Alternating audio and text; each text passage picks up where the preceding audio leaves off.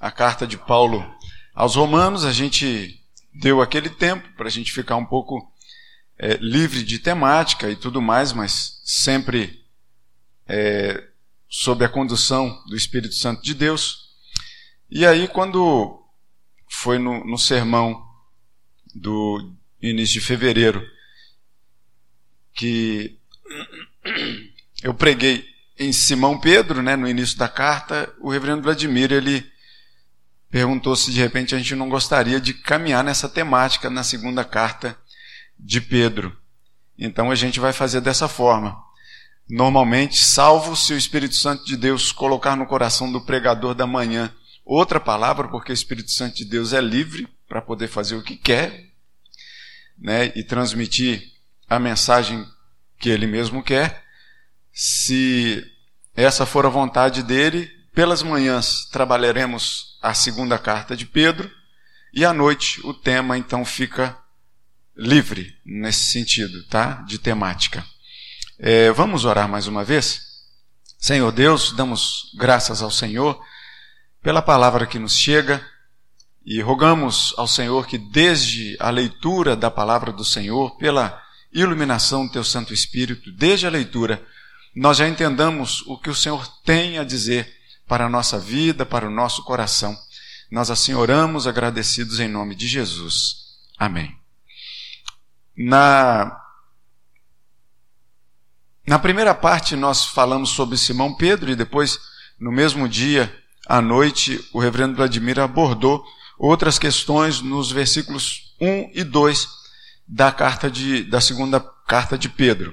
Mas nós vamos retornar a essa leitura, nós vamos nos ater mais os versículos 3 e 4, mas para a gente entender um pouco mais do contexto, nós vamos fazer a leitura desse primeiro trecho que vai até o versículo de número 11, que a gente vai perceber que, que a forma de escrever de Pedro é são assim sentenças longas que Pedro tece.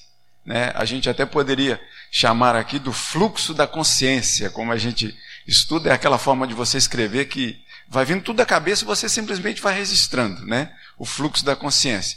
Então, da mesma forma como a gente começa a conversar uma coisa, daqui a pouco a gente começa com o assunto A e a gente termina no assunto Z, quando a gente está num bate-papo, assim é o fluxo da consciência. Mas ao contrário disso, Pedro ele não perde uma linha.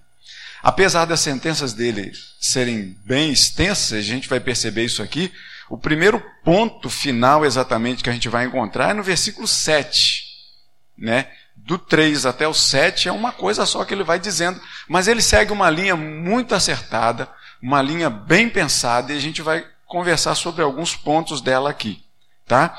Então, vamos fazer essa leitura de forma alternada, eu lendo os versículos ímpares, a igreja os pares, a partir do versículo 1, que diz assim: Simão Pedro, servo e apóstolo de Jesus Cristo, aos que conosco obtiveram fé igualmente preciosa na justiça do nosso Deus e Salvador Jesus Cristo,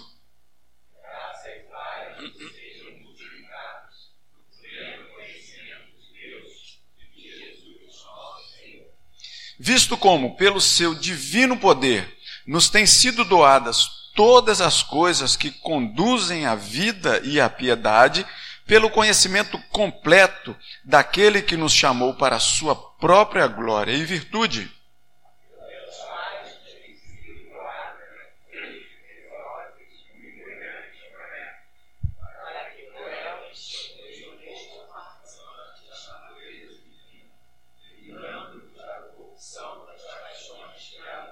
Por isso mesmo, vós, reunindo toda a vossa diligência, associai com a vossa fé a virtude, com a virtude o conhecimento.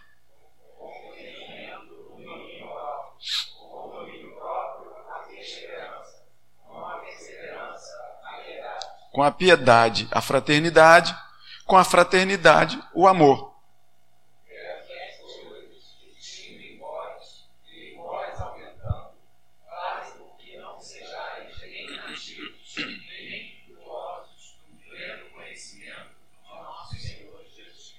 Pois aquele a quem essas coisas não estão presentes é cego, vendo o sol que está perto, esquecido da purificação dos seus pecados de outrora.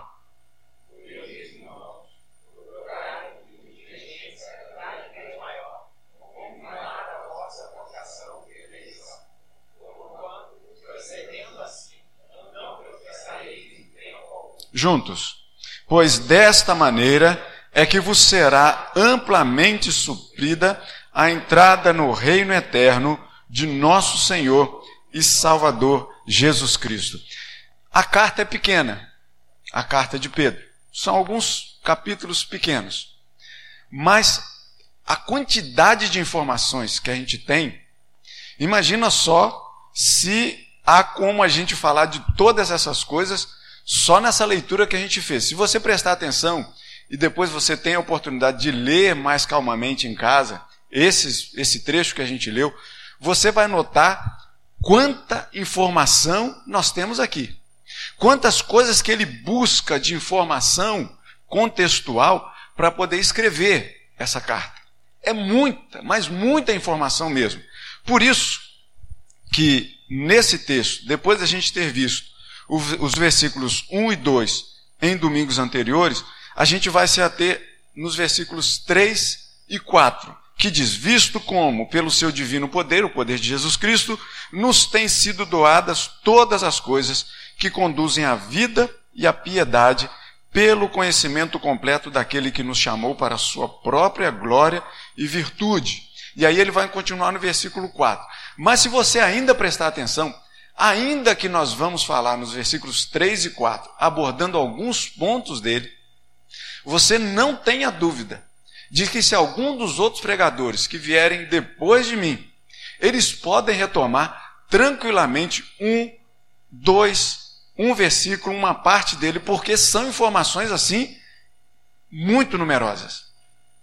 A gente vai se ater a algumas delas aqui, e eu vou trazer para a gente aqui nesse ponto, tradicionalmente, os três pontos, diferentemente do último que eu preguei, né, de dois pontos só, mas hoje a gente vai ver três pontos. A gente vai falar de vida, a gente vai falar de piedade e a gente vai falar do incentivo a essa vida de piedade. Uma vida de piedade seria um título para esse sermão. Uma vida de piedade. E a gente vai entender aqui o que que Pedro ele quer trazer para a gente nessas informações todas. A gente vai falar aqui no versículo 3 ele termina dizendo que é, têm sido doadas todas as coisas que conduzem à vida e à piedade. Ele diz que Deus, que Jesus Cristo, tem nos doado todas as coisas que nos conduzem à vida e à piedade. E a gente então vai trabalhar inicialmente com vida, piedade e depois o incentivo do porquê buscar essa vida de piedade. Vamos primeiro à vida. Porque o que Pedro quer dizer nessa carta como um todo, e a gente já falou isso quando a gente tratou dos versículos 1 e 2, é que ele deixa aqui e busca nos seus leitores. Detalhe, e a gente não pode deixar de reforçar isso. Busca aos seus leitores primeiros, a quem foi endereçada essa carta.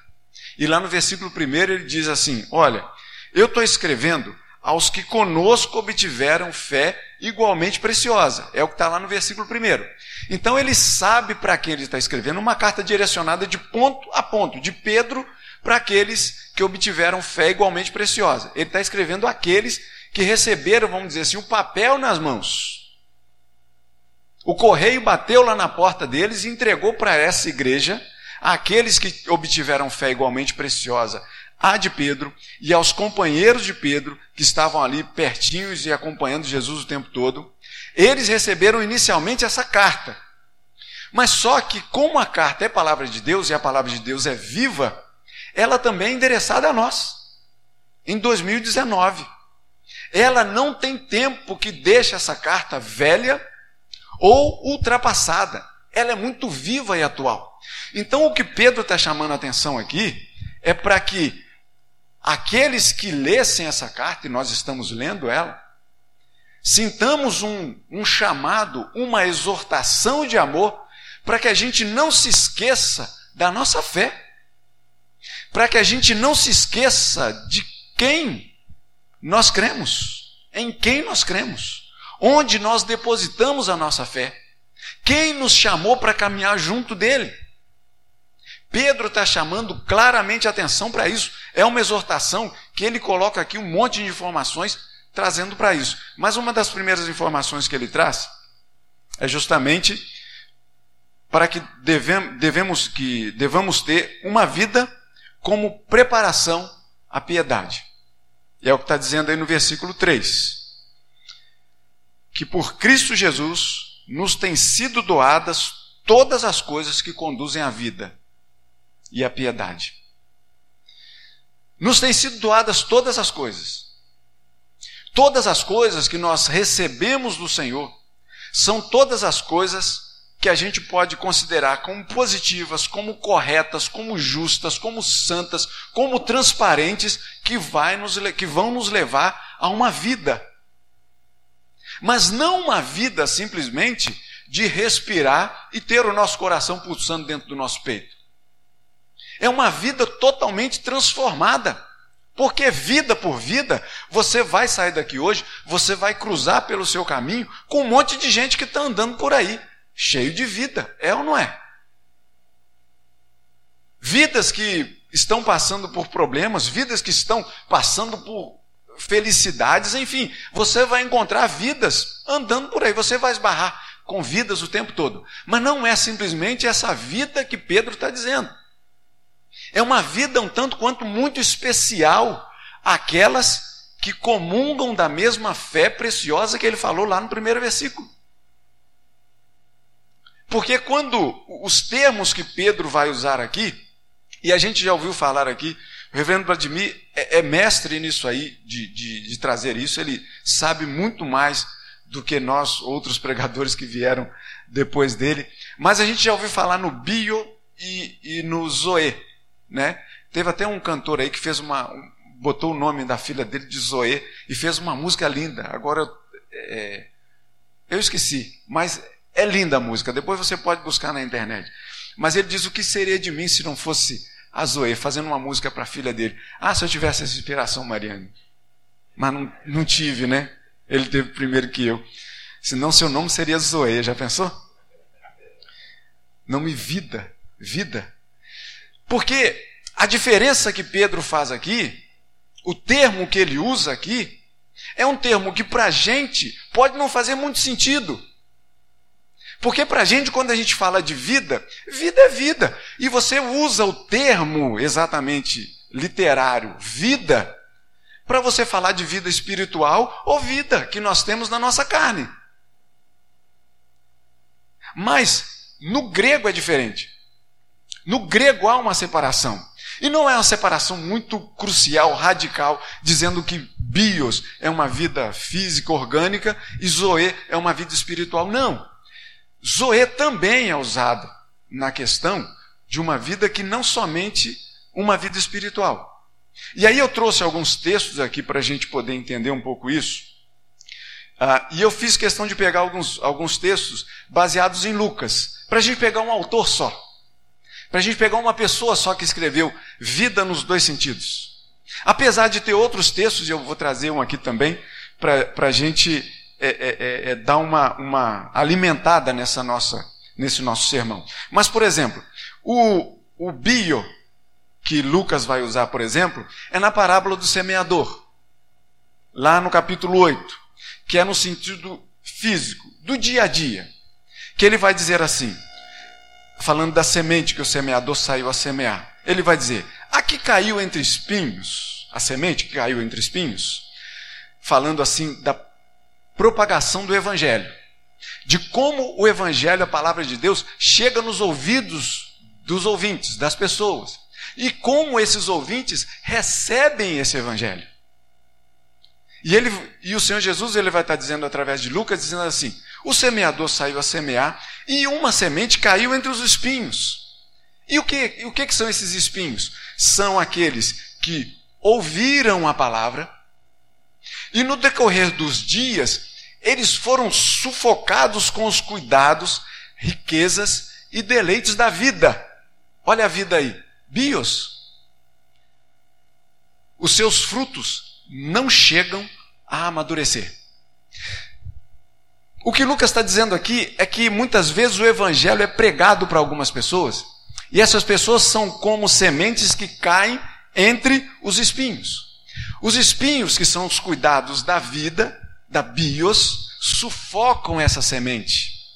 E essa semente não chega a produzir fruto.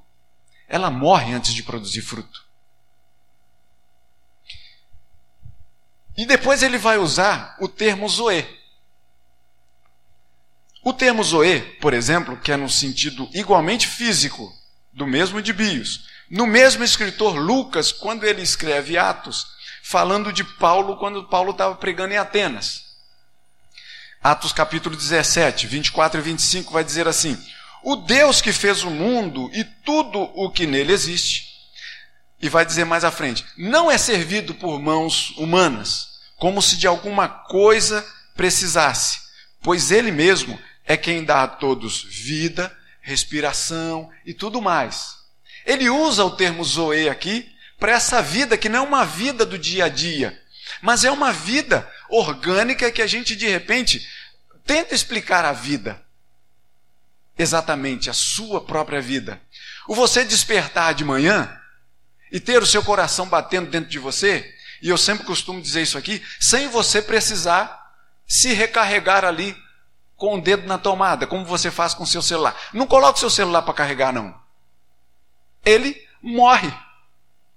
Mas você não precisa dessa carga exatamente. Deus nos dá não só pelo alimento, porque se você ficar sem se alimentar durante alguns dias, ainda assim você continua com vida. Não uma vida saudável, você vai definhando, vai, vai acabar morrendo.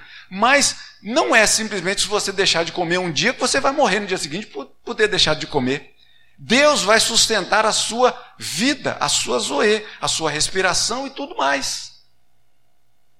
Mas aí há um sentido, uma forma muito especial do termo zoe, do termo vida, que é a que Pedro usa nessa segunda carta.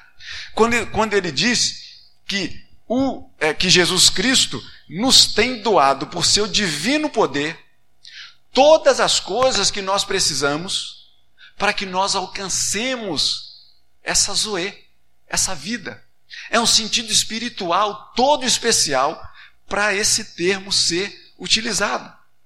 E aqui, olha só os textos que ele vai trazer. Eu vou trazer um texto do Evangelho e depois a gente volta para Lucas para ter o mesmo escritor.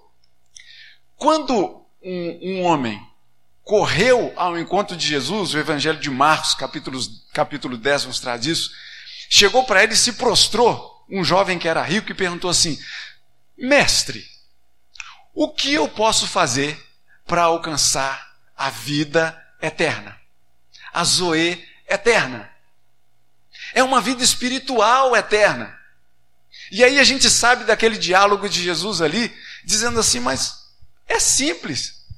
Larga tudo que você tem e me segue.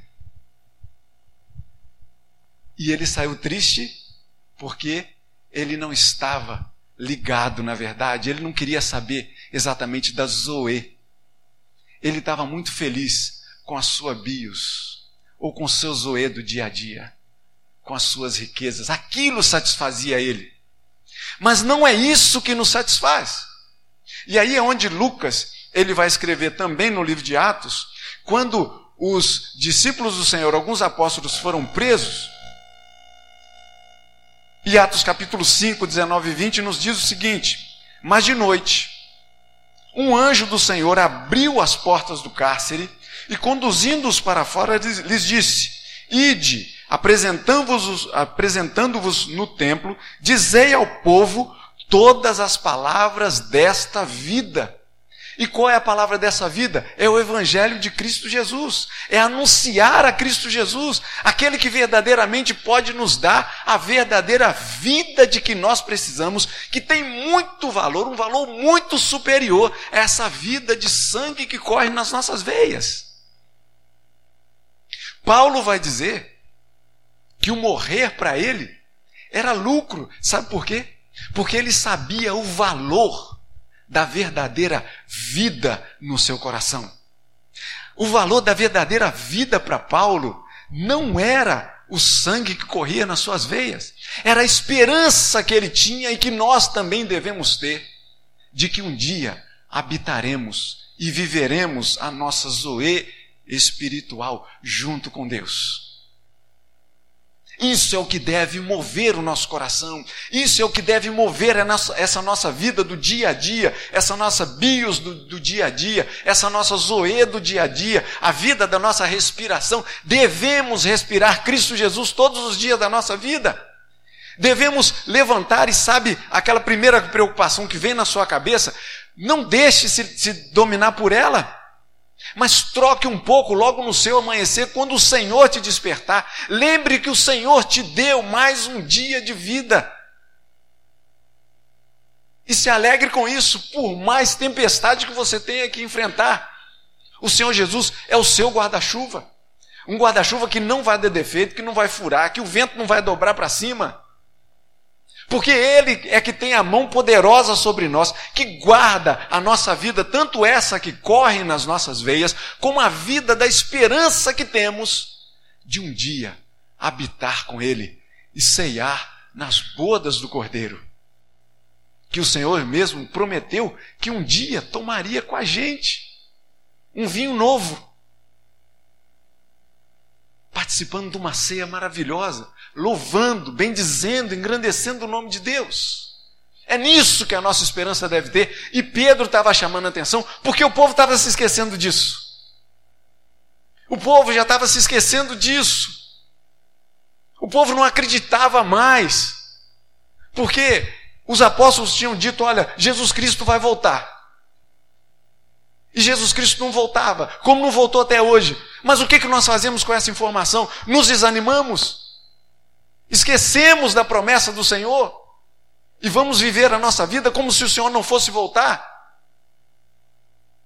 O reverendo Gabriel falou aqui agora há pouco que não sabemos quando o Senhor vai voltar. Ele poderia voltar antes do sermão ser começado, como ele pode voltar antes desse sermão acabar.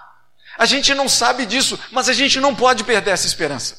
Porque o Senhor é a nossa esperança, o Senhor é a nossa esperança de vida. E uma vida muito mais preciosa do que essa própria vida que fomos soprados nas narinas com o fôlego de vida que o Senhor nos dá.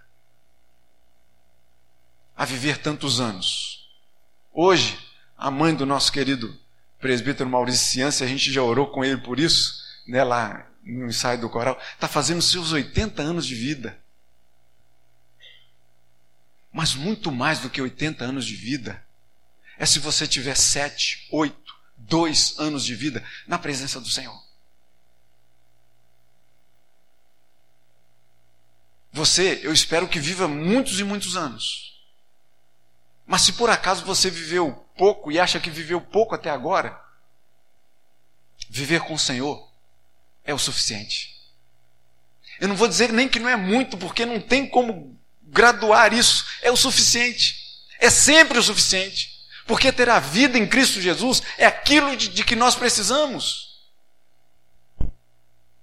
A gente pode passar fome e morrer por causa de fome. Mas que a nossa verdadeiro, o nosso verdadeiro alimento seja a vida de Cristo Jesus. Porque Ele é que nos dá todas as coisas que conduzem a essa vida. Creia nisso. Creia nisso. E Pedro chama a atenção dos seus primeiros leitores que haviam se esquecido disso. E chama a atenção deles dizendo: Olha, voltem a olhar para o que vocês aprenderam da gente. Voltem seus olhos para Cristo Jesus. O cheiro talvez, de vida, de ressurreição de Cristo Jesus, estava passando longe dos narizes daquelas pessoas. As pessoas voltaram a sentir cheiro de morte. E Pedro está falando: não! O cheiro que tem que estar na, nas narinas de vocês é cheiro de vida, é cheiro de Zoe, é cheiro de vida, porque Cristo é vida e vida em abundância. É isso que nós devemos ter ideia. Paulo vai dizer aqui também, a gente recém estudou né, a carta aos Romanos, e ele também vai, vai usar. Agora, pois, já nenhuma condenação há para os que estão em Cristo Jesus, porque a lei do Espírito da vida em Cristo Jesus te livrou da lei do pecado e da morte. É o mesmo termo usado aqui em Romanos, é o mesmo termo que Pedro vai usar, dizendo desta vida que nós devemos estar nutridos por ela e não nos esquecermos disso, que é a vida que Cristo Jesus nos dá tudo para que nós alcancemos. Em segundo lugar, Pedro vai falar que todas as coisas, além de conduzir a essa vida, nos conduz à piedade. Enquanto eu molho um pouquinho a garganta aqui, você vai pensando que vem a ser piedade.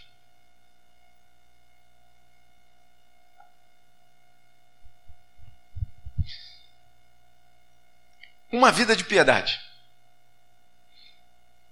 E aí eu trago um outro termo aqui. Se você conhece algum Eusébio, não Eusébio de Queiroz, que esse já ficou no passado, mas se você já conhece algum Eusébio hoje, essa carta de Pedro é um prato cheio para você evangelizar um Eusébio que você conheça que não é convertido ao Senhor. Porque justamente a palavra Eusébio vem de Eusebian, que é misericórdia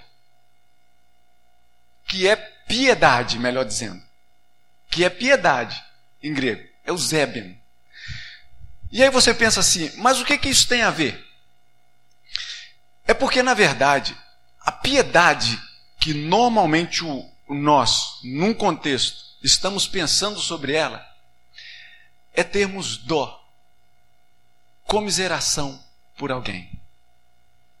Então, se você tem piedade, você ajuda o necessitado. Não é isso?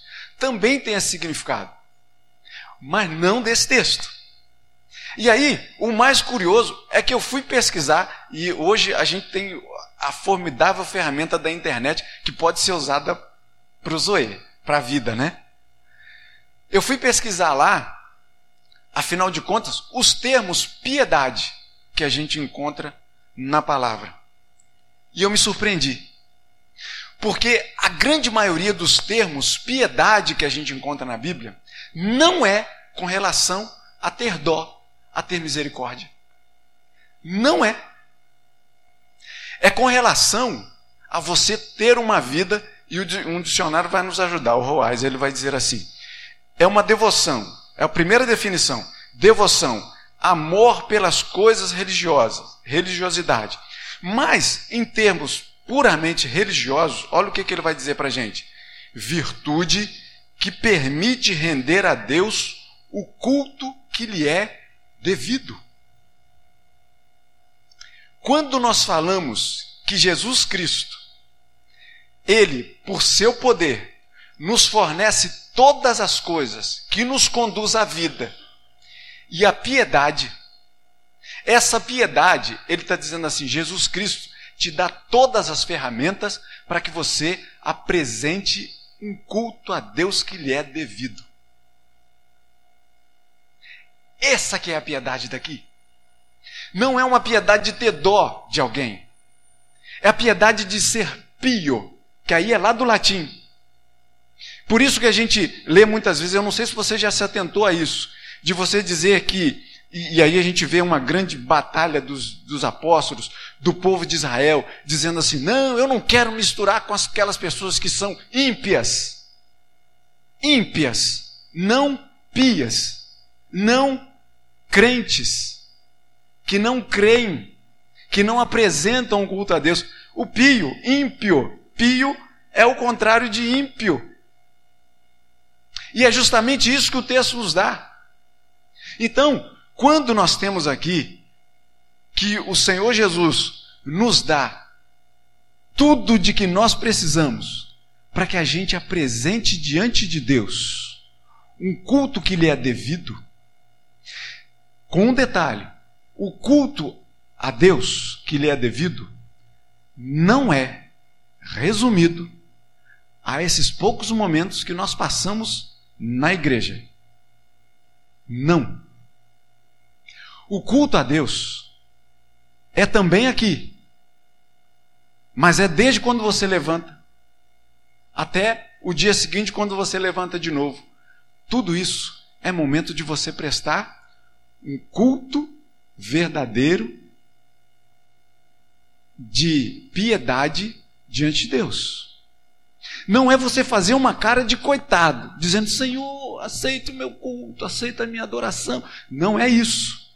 É você se colocar diante de Deus e saber diante de quem você está.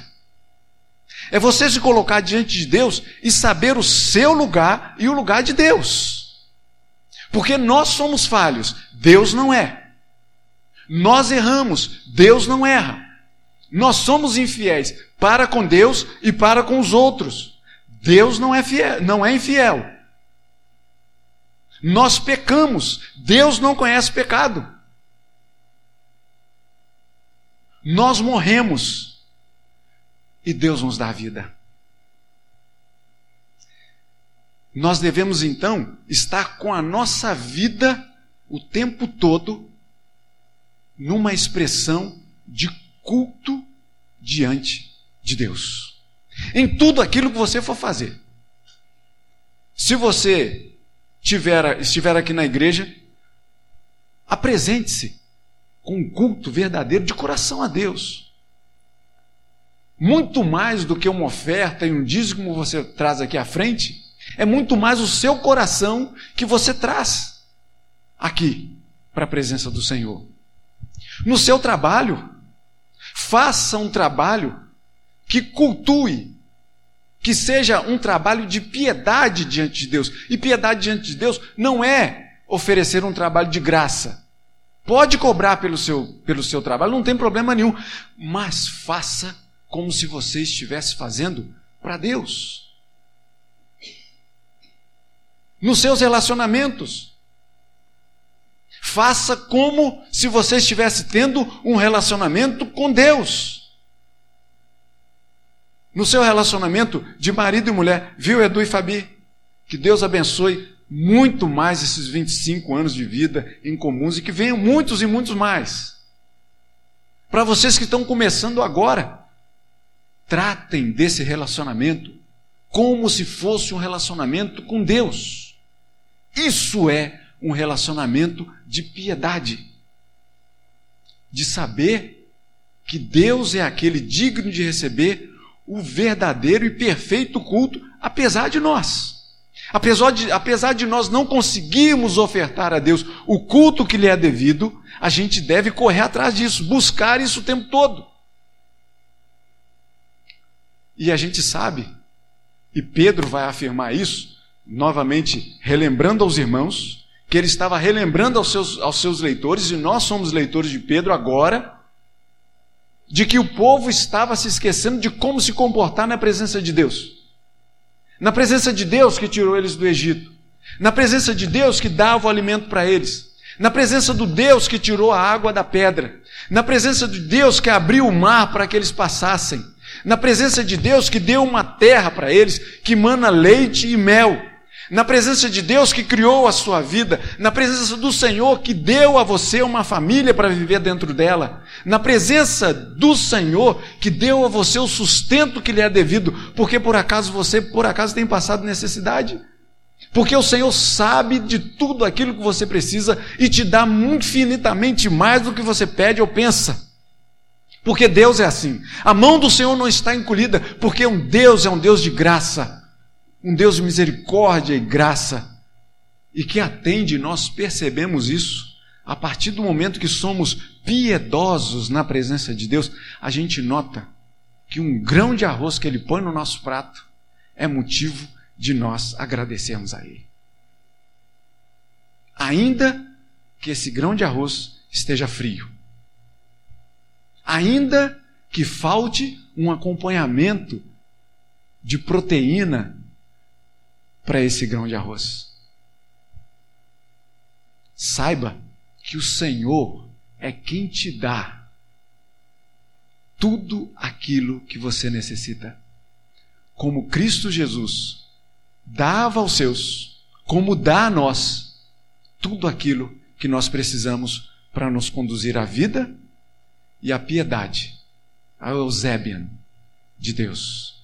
Então, se por acaso você conhece algum Eusébio está querendo evangelizar esse moço, leva essa palavra para ele. Diz que Eusébio, na verdade, quer dizer aquele que é cumpridor do seu dever. Aquele que tem uma piedade diante de Deus. E por fim, nós temos uma vida de piedade a ser seguida. E aqui é muito interessante nesse, nesse texto que eu não encontrei nos, nos livros que a gente lê para poder dar o suporte essa separação, mas eu percebi uma separação aqui muito clara nesse texto. Para a gente entender melhor, bota o, o a NVI, nova versão aqui para a gente, que eu acho que fica mais interessante. Eu quero que você preste atenção no seguinte: Pedro, ele diz para quem é a carta, diz que eles estão juntos, que a carta é para que, aos que conosco, Pedro está dizendo com ele e com os outros apóstolos, obtiveram fé igualmente preciosa. E ele vai começando a dizer que, visto como Cadê o, o versículo 3? Seu divino poder nos deu todas as coisas de que necessitamos para a vida e para a piedade. A gente acabou de falar por isso. Por meio do pleno conhecimento daquele que nos chamou para a sua própria glória e virtude. Por intermédio destas, ele nos deu as suas grandiosas e preciosas promessas, para que por elas vocês se tornassem participantes da natureza divina e fugissem da corrupção que há no mundo causada pela cobiça, e ele vai continuar. O que, que eu quero chamar a atenção aqui nessa parte? Pedro, ele vai estar dizendo, até o início do versículo de número 4, ele vai estar dizendo chamando a responsabilidade de receber essas informações e de conservar essas informações para ele e para o corpo de apóstolos que andaram com Jesus. Por isso é que ele vai dizer que, visto como pelo seu divino poder, Jesus Cristo nos deu as coisas que conduzem à vida e à piedade pelo conhecimento daquele que nos chamou para a sua própria glória e virtude, pelas quais nos têm sido doadas as suas preciosas e muito grandes promessas, para que, através disso tudo, vocês se tornem co-participantes. E ele vai continuar. E aí, no final do texto todo, ele vai dizer, e você pode acompanhar aí comigo. Vai passando aí na, na na nossa revista atualizada mesmo, que vai dizendo assim: olha, vocês vos torneis coparticipantes da natureza divina, livrando-vos, vocês, das corrup da corrupção das paixões que há no mundo, e por isso mesmo, vós, vocês, reunindo toda a diligência de vocês, toda a vossa diligência, associai com a vossa fé a virtude, aí ele vai tecer essas coisas aqui. E no versículo de número 8 ele continua: Porque estas coisas existindo em vós, em vocês, e em vocês aumentando, fazem com que vocês não sejam inativos nem frutuosos no pleno conhecimento do nosso Senhor. E ele vai continuar até o versículo de número 11, fazendo essa, essa quebra muito clara entre nós e vocês. Isso aqui, eu não estou querendo fazer uma ruptura entre mim, pastor Maurício, e a igreja do jardim. Eu estou indo me assentar junto com vocês e ouvindo Pedro dizer. Eu estou ouvindo Pedro dizer o seguinte: olha só, tudo aquilo que nós que andamos com Cristo, ouvimos dele, só tem uma finalidade: dizer para vocês o seguinte, por isso que eu estou me incluindo aí, sentado junto com vocês. Eu estou querendo lembrar para vocês o seguinte: que aquilo que nós aprendemos de Cristo, as promessas que Cristo fez para nós, elas não perderam a validade. As promessas que Cristo falou para esses ouvidos, Pedro dizendo, e eu ouvindo aí com vocês. As promessas que Cristo falou para esse ouvido e que tocaram o nosso coração, que inflamaram o nosso coração, a ponto de eu me dispor a morrer por essas coisas. E a gente sabe que logo daqui a pouquinho, Pedro vai morrer. Foi logo depois que ele escreveu essa epístola. E ele vai dizer isso mais à frente nessa epístola, dizendo assim: Olha, eu sei que eu estou quase para morrer. Porque o mundo não está satisfeito de ouvir todas essas coisas que eu tenho dito a vocês. E vocês estão se esquecendo de tudo isso. E volta a dizer: Eu estou ouvindo aí junto com vocês.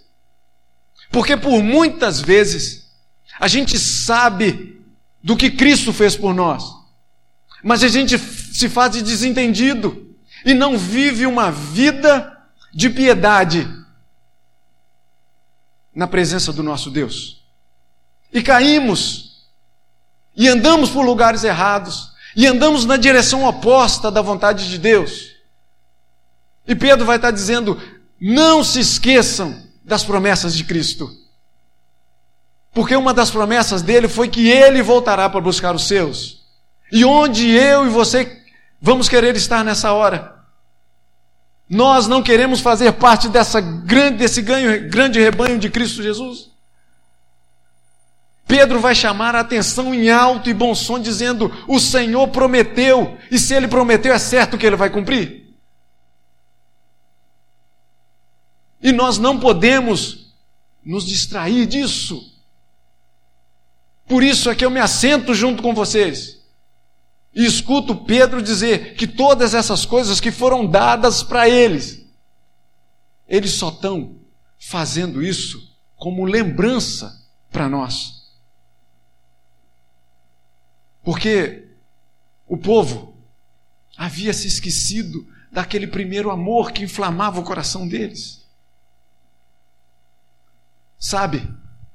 Daquelas coisas que há pouco tempo eles viram que o Senhor colocava os cegos para enxergarem novamente, que colocavam os coxos, os aleijados para andarem, que fartava de pão aos milhares, de pão e de peixe, aquilo que era pouco na mão do homem.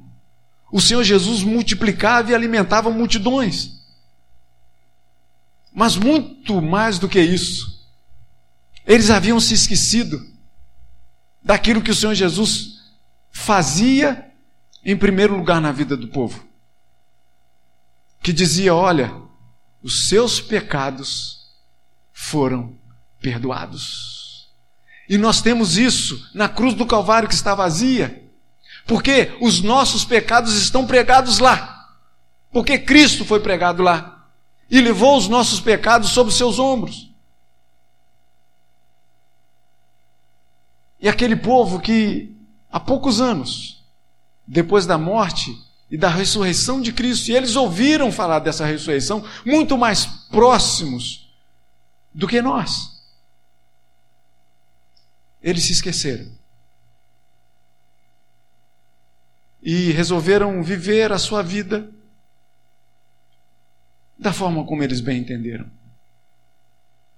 Deixando-se levar pelo que o mundo ditava, esquecendo das verdadeiras promessas de Cristo. E são cerca de 2019 anos. Um pouco menos, lógico, que Pedro escreveu essa carta. E eu pergunto: está desatualizada? Não, essa carta é muito atual. Por isso essa carta disse muito para mim. Espero que tenha dito também ao seu coração. Não se esqueça das promessas de Cristo, pois Ele é aquele que dá a verdadeira vida, para que você viva uma vida de piedade diante de Deus. Confie nisso. Não se esqueça disso. E viva muito feliz com aquilo que Cristo pode te dar e Ele te dá. Que Deus nos abençoe, em nome de Jesus.